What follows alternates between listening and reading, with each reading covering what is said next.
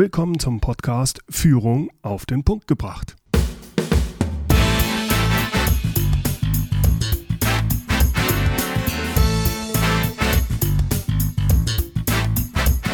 Inspiration, Tipps und Impulse für Führungskräfte, Manager und Unternehmer.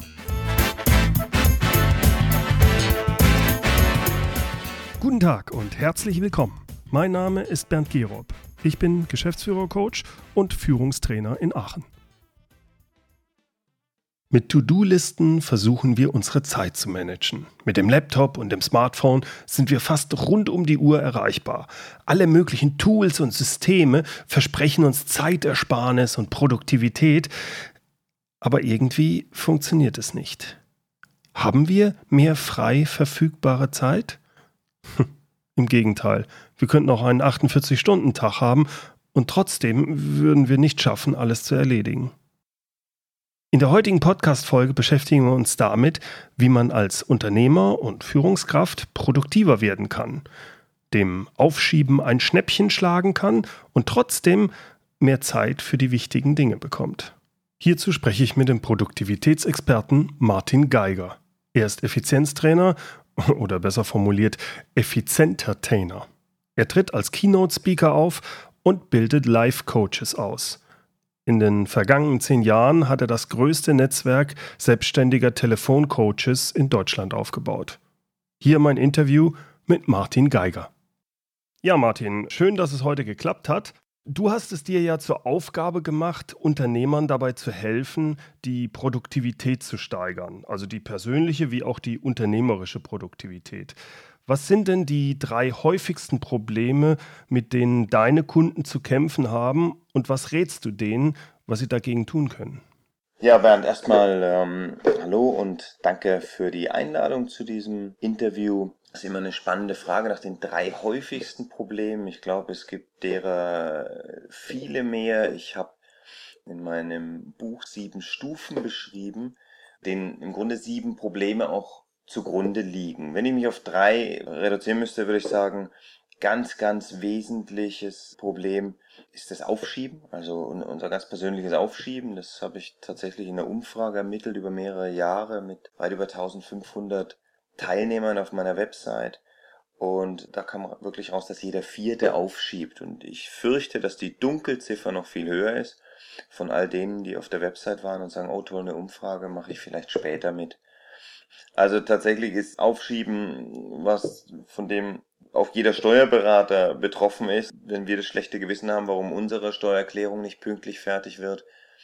Ich habe mir von einer Teilnehmerin mal sagen lassen, die Steuerberaterverband vorsitzt, dass sie persönlich auch kein einziges Mitglied kennt, was die eigene Erklärung abgibt, bevor nicht mindestens Zwangsgeld angedruckt wird. Also Ich fürchte, wir sind da in guter Gesellschaft. Also das ist auch kein rein unternehmerisches Problem, sondern letzten Endes eins, was uns alle betrifft. Also Aufschieben ist sicher ein ganz zentraler Punkt. Ja, bleib, bleiben wir mal da dran. Wie, wie sollte man da umgehen mit dieser ja, Prokrastination, dem Aufschieben? Genau.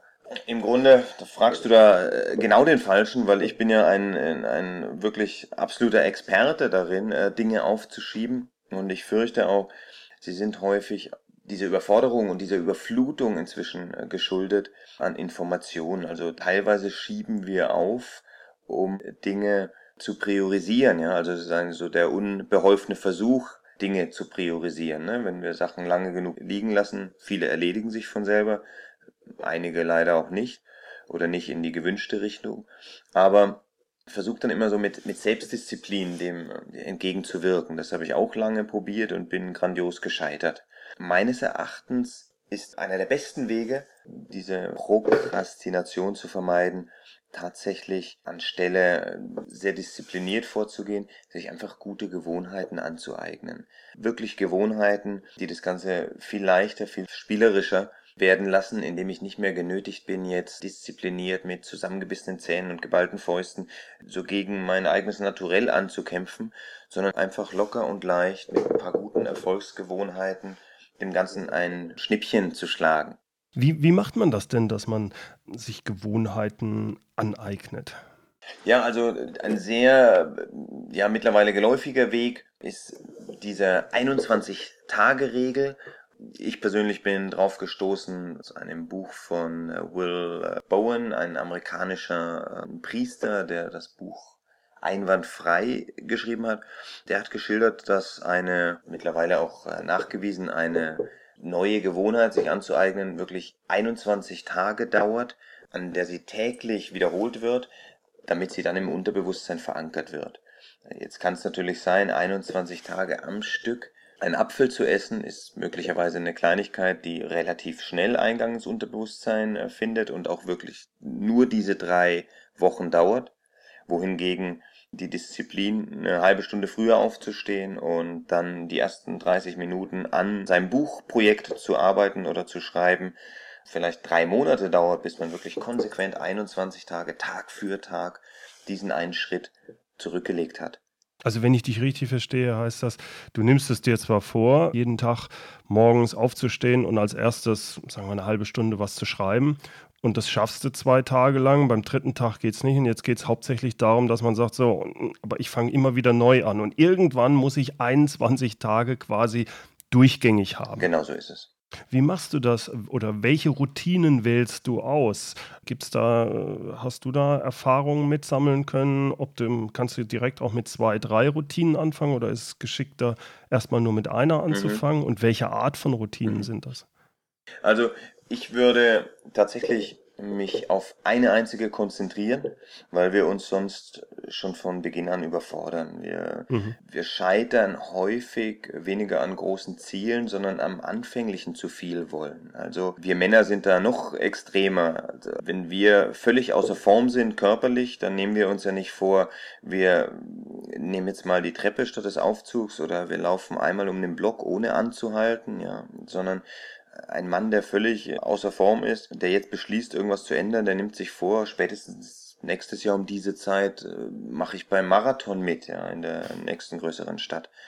Und an der Größe dieses Zieles, ja, scheitert man dann schon häufig von Beginn an. Ich persönlich würde mir also wirklich nur ein einziges Ziel setzen, diese 21 Tage etablieren und dann das nächste hinterher schieben, sodass ich Also wenn ich es dann umgesetzt habe, dass ich dann genau. sage, so, und jetzt gehe ich an die nächste Sache. Jetzt nehme ich das nächste vor. Und, mm, mm, mm, und die Möglichkeiten sind ja hier nahezu grenzenlos. Du kannst selbst völlig undiszipliniert dein ganzes Leben durch Routinen und Gewohnheiten völlig umkrempeln, aber eben Schritt für Schritt. Also, mhm. ich, ob es eben erwähnt, täglich 30 Minuten sind, die ich einfach vorm PC sitze und nichts anderes tue, als ähm, zu schreiben. Ob es morgens 15 Minuten für Meditation sind, ob es 30 Minuten auf dem Ergometer sind, auch zum Tagesstart. Ich habe die Erfahrung gemacht, wenn ich bestimmte Routinen in die Morgenstunden lege, dass die Chance relativ hoch ist, dass ich sie dann auch umsetze,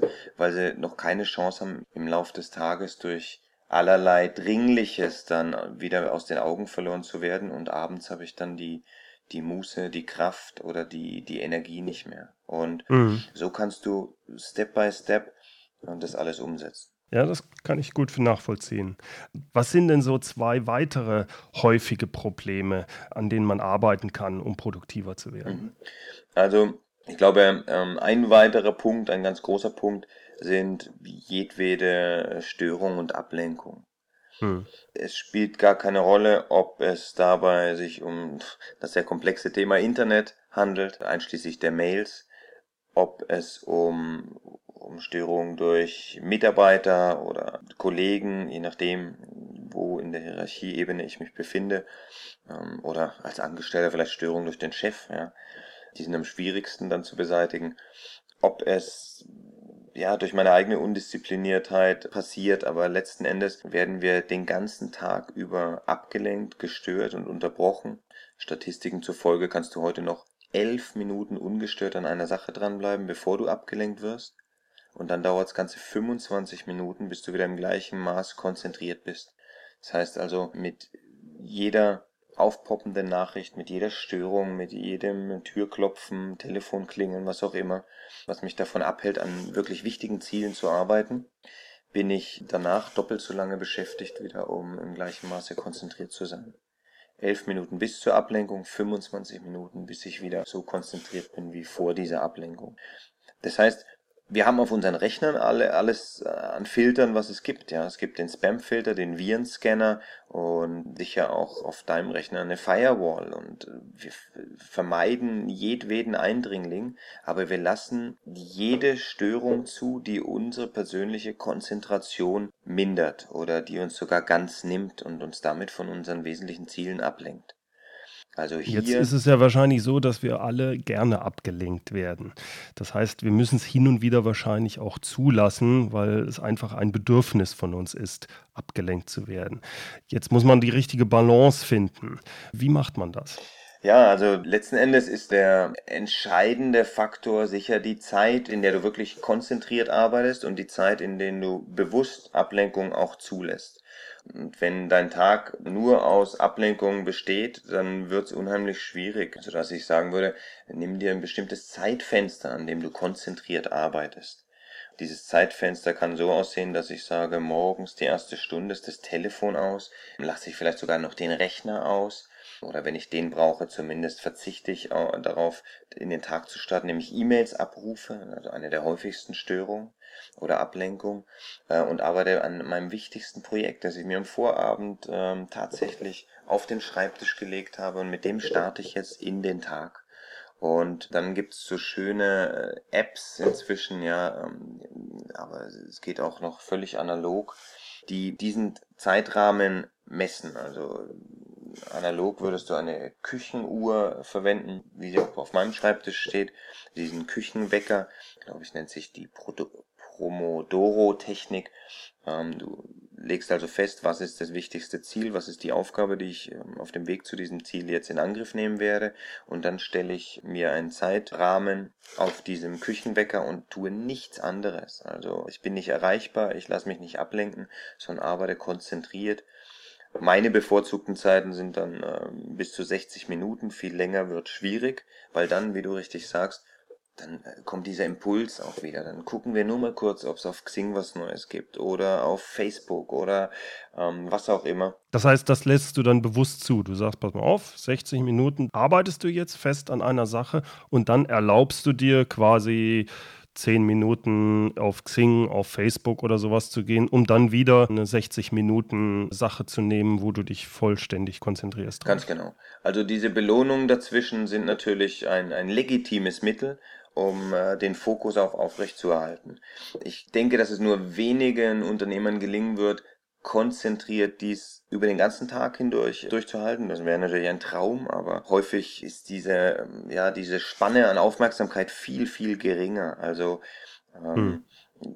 ich glaube, jeder, der es schafft, zwei Stunden pro Tag wirklich hoch konzentriert an seinen wichtigsten Projekten zu arbeiten und an seinen wichtigsten Zielen, der schlägt ja auch viele CEOs um Längen in den Staaten, wurde das gemessen. Da nach einer Selbsteinschätzung wie lange die produktive Arbeitszeit pro Tag andauert und die Werte lagen bei erschreckenden 29 bis 43 Minuten. Wirklich produktives Arbeiten pro Tag nach einer Selbsteinschätzung. Also ja. Gut, bei CEOs ist es jetzt häufig auch so, dass die gerade bei größeren Unternehmen quasi von Meeting zu Meeting rennen. Das heißt, da geht natürlich auch viel an Produktivität flöten, wenn man das nicht richtig macht. Ne? Genau, du sagst es. Meetings, wunderbares Stichwort auch da, ein, ein, einer der ganz großen Zeitdiebe schlechthin. Ja. Also ich glaube, das Hauptproblem meines Erachtens neben der ständigen Erreichbarkeit, neben dem Aufschieben, äh, sind beispielsweise all diese Meetings, ob die nun äh, persönlich, telefonisch, wie auch immer stattfinden. Wir vergegenwärtigen uns viel zu selten, dass während wir in einem Meeting sitzen, unser Wettbewerber seine Aufgaben erledigt. Was sind denn deine Tipps, um Meetings produktiver zu machen? Naja, der, der wesentlichste Tipp ist, äh, das beste Meeting ist gar kein Meeting. Also ich versuche Meetings so gering wie möglich zu halten. Mir gelingt es leichter als natürlich vielen Mitarbeitern in großen Konzernen, die von Meeting zu Meeting rennen, genau wie du es geschildert hast. Aber auch in diesen Fällen rate ich meinen Kunden generell an gar kein Meeting mehr teilzunehmen, zu dem es vorher keine Agenda gibt. Und diese Agenda muss schriftlich vorliegen. Alles andere ist Zeitverschwendung. Wie soll man sich auf ein Meeting vorbereiten und warum sollte man an einem Meeting teilnehmen, auf das man sich nicht vorbereitet hat, dann ist äh, einer der Punkte, der auf jeder Agenda, bei jeder Besprechung immer am längsten dauert, der, der ganz am Schluss steht. Da steht nämlich immer Verschiedenes. Und Verschiedenes ist der Punkt, der sich dann zieht wie Kaugummi. Der nächste Tipp wäre also in meinem Fall, dreh doch die Agenda einfach um pack den Punkt Verschiedenes gleich an den ersten Punkt und du wirst feststellen, innerhalb von fünf Minuten ist er abgehandelt, weil noch so vieles Wesentliches auf dem Zettel steht. Und ähm, er kann sich am Schluss nicht mehr ausdehnen in endlosen Diskussionen. Ferner würde ich eine Endzeit festlegen. Also ein Meeting hat immer eine Anfangszeit, selten einen, einen Endtermin. Und da haben wir genau den Punkt, den es auch ähm, zu berücksichtigen gibt bei dieser, bei dieser fokussierten Arbeit. Eine Tätigkeit dehnt sich immer in dem Maß aus, wie ich ihr Zeit zur Verfügung stelle. Das heißt, wenn ich in ein Meeting gehe und ich gebe mir für dieses Meeting 75 Minuten, dann wird's 75 plus x dauern. Äh, wenn ich da hingegen ein Meeting auf nur 25 Minuten ansetze, dann wird auch das im Zweifelsfall ähm, ein Stück weit sich ziehen, wenn ich nicht hinterher bin. Aber es geht halt in wesentlich weniger Zeit. Mhm. Also wir hatten jetzt bei den drei Hauptproblemen die Aufschieberitis, wir hatten die Störungen, Ablenkungen und das Problem mit den Meetings. Was wäre denn noch so das dritte größte oder häufigste Problem, mit dem deine Kunden zu kämpfen haben? Ach, ja, wir, wir suchen häufig im, im Außen, ja, also äh, nach, nach Schwierigkeiten. Dabei, glaube ich, dem größten Zeitdieb begegnen wir doch, wenn wir vor dem Badezimmerspiegel äh, treten. Ja, also Störung, Internet und Mitarbeiter und Meetings, alles so externe Faktoren. Tatsächlich sind wir halt doch derjenige, der seine eigene Zeitverwendung torpediert, ja, oder manchmal auch sabotiert. So dass ich sagen würde, wenn du diese Geschichte mal anguckst, häufig zum Beispiel sind, können wir einfach nicht loslassen oder wir sind nicht in der Lage, äh, Nein zu sagen, um uns abzugrenzen. Ja. Mhm. Also hier gilt es einfach noch viel stärker, wirklich sich abzuschotten, zu filtern und seine Zeit zu verteidigen, als ging es um unser Leben. Interessanterweise tut's das, aber daraus besteht's schließlich. Ja. Also wir müssen da viel rigoroser werden. Ja. Das ist natürlich leichter gesagt als getan. Gerade das Nein sagen, weil jemand, der Nein sagt, wenn auf eine Bitte, der gilt ja nicht unbedingt als höflich. Ich glaube, das ist ein großes Problem für viele. Du hast recht. Aber mag ein etwas radikaler Ansatz sein, aber was nützt dir Höflichkeit, wenn du dein Leben verplemperst, ja, indem du Zeit verschwendest. Aber ich gebe dir trotzdem, äh, Bernd und natürlich all deinen Zuhörern, eine Formulierung, die sich für mich wunderbar bewährt hat, weil sie die Form wahrt, ja, also wir immer noch relativ höflich sind, gleichwohl äh, die Anzahl unserer ungewollten Zusagen, weil wir uns nicht trauen, Nein zu sagen, mindestens halbiert. Okay? Mhm. Und zwar, bislang ist es ja so, dass wir vielleicht Montagmorgens eine Einladung für den Freitagabend zu einem Cocktailempfang erhalten und wir sagen ja, obwohl wir nicht wirklich Lust haben, aus, wie du richtig sagst, Höflichkeit. Jetzt ärgern wir uns aber die ganze Woche über, es liegt uns quer im Magen, dass wir Freitagabend diesen blöden Termin zugesagt haben und fragen uns, wie wir aus der Nummer wieder rauskommen. Also wenn dann bis Mittwoch uns nichts Vernünftiges eingefallen ist, dann tendieren wir sogar dazu, nicht wir beide oder deine Hörer, aber die anderen, ja, die schon, tendieren wir sogar dazu zu sagen, Mensch, welche Ausrede könnten wir denn jetzt verwenden? Zum Beispiel, vielleicht ist ja die Schwiegermutter krank geworden oder der Hamster gestorben oder umgekehrt. Und irgendwie äh, wollen wir uns aus der Nummer rauslavieren. Und es wäre viel leichter gewesen, sofort eine Art Nein-Reflex sich anzueignen, den man trainieren kann, den man üben kann mit einem einzigen Satz. Jetzt bin ich gespannt. Im Moment muss ich leider Nein sagen. Aber wenn sich was ändert, rufe ich dich an. Okay. Im Moment muss ich leider Nein sagen, aber wenn sich was ändert, gebe ich Ihnen Bescheid. Mhm, mh. Was ist jetzt passiert? Du hast wirklich nur einen einzigen Satz gesagt. Du hast da drin mit dem Leider auch dein Bedauern zum Ausdruck gebracht. Aber der andere rechnet nicht mehr mit dir. Gleichzeitig hast du noch die Option, wenn du wirklich wieder erwarten Lust hast, am Freitagabend zu dem Cocktailempfang zu gehen oder irgendetwas anderes zu tun, dann kannst du immer noch anrufen und zusagen. Im Regelfall äh, freut sich der andere, dass du dir das anders überlegt hast. Er hat ja ohnehin noch die Hoffnung, aber du hast einfach diese Schublade zu.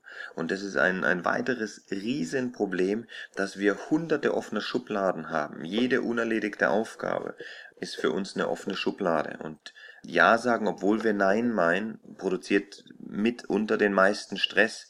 Und dann noch eine Absage hinterherzuschieben, ist viel schwieriger, als sofort Nein zu sagen. Sag mal, was ist eigentlich dein wichtigster Tipp für Unternehmer und Manager, um erfolgreich und erfüllt zu sein? Meines Erachtens besteht die Hauptaufgabe jedes Unternehmers darin, Zeit in Geld zu verwandeln.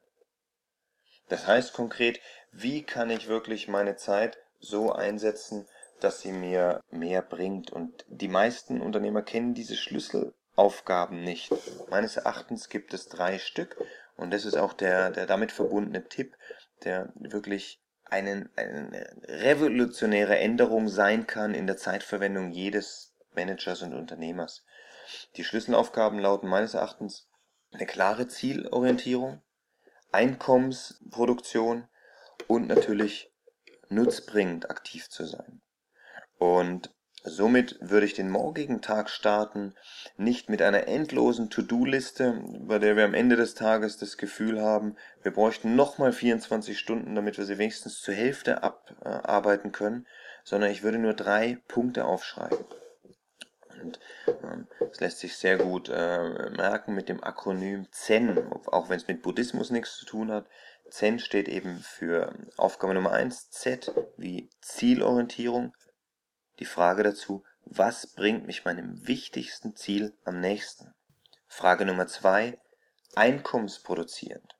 Mit welcher Tätigkeit generiere ich entsprechendes Einkommen? Und Frage Nummer drei, nutzbringend. Wie kann ich den größtmöglichen Nutzen für meine Kunden bewirken? Und interessanterweise kann jede einzelne dieser Aufgaben vielleicht nur wenige Minuten in Anspruch nehmen, manchmal sind die etwas komplexer und gehen über eine Stunde, aber wesentlich wird sein, um abends nicht nur ins Bett zu fallen, völlig erschöpft und sich fragen zu müssen, war ich heute eigentlich nur beschäftigt oder war ich wirklich produktiv, sondern man geht tatsächlich erfüllt und zufrieden ins Bett. Und das war ja Teil deiner Frage, indem ich sage, mit Z habe ich etwas getan, um meinem wichtigsten Ziel näher zu kommen, also meistens sehr zukunftsorientiert und was im Hamsterrad des Alltags oft zu kurz kommt, wenn wir mehr im statt am Unternehmen arbeiten. Also wie kann ich diesen Fokus auf die Zukunft richten? Frage Nummer zwei, Einkommensproduzieren. Wie kann ich hier in der Gegenwart Geld verdienen? Denn wenn ich nur Z-Aktivitäten habe, ähm, dann wird mir das nicht helfen, im Hier und Jetzt Umsätze zu generieren, um mein Unternehmen erfolgreich zu führen. Und Frage Nummer drei, um das sich letzten Endes fast alles dreht dann, N wie nutzbringend, wie kann ich mehr Nutzen stiften? Interessanterweise wird es so sein, wenn je mehr ich in diesem Segment N auch aktiv bin, je mehr Einkommen produziert dies indirekt, fast zwangsläufig und automatisch. Martin, ich bedanke mich recht herzlich für, dir, für das schöne Gespräch. Mir hat es viel Spaß gemacht. Danke, Bernd, ebenfalls. Soweit mein Gespräch mit Martin Geiger. Mehr Informationen und auch die Links zu seiner Webseite martingeiger.com finden Sie in den Shownotes unter mehr-führen.de Podcast 049, weil es die 49. Folge ist. Dort gibt es auch den Link und weitere Informationen zu seinem Buch Zeit, Macht, Geld, die Erfolgsgeheimnisse produktiver Unternehmer. Wie immer finden Sie dort auch das transkribierte Interview als PDF-Dokument zum Nachlesen. So, das war's mal wieder für heute. Herzlichen Dank fürs Zuhören. In der nächsten Folge von Führung auf den Punkt gebracht sprechen wir über Mitarbeitergespräche und Zielvereinbarungen. Ich hoffe, Sie sind dann wieder mit dabei. Zum Schluss wieder das passende Zitat, diesmal von Ladislaus Boros. Der Mensch hat keine Zeit, wenn er sich nicht Zeit nimmt, Zeit zu haben.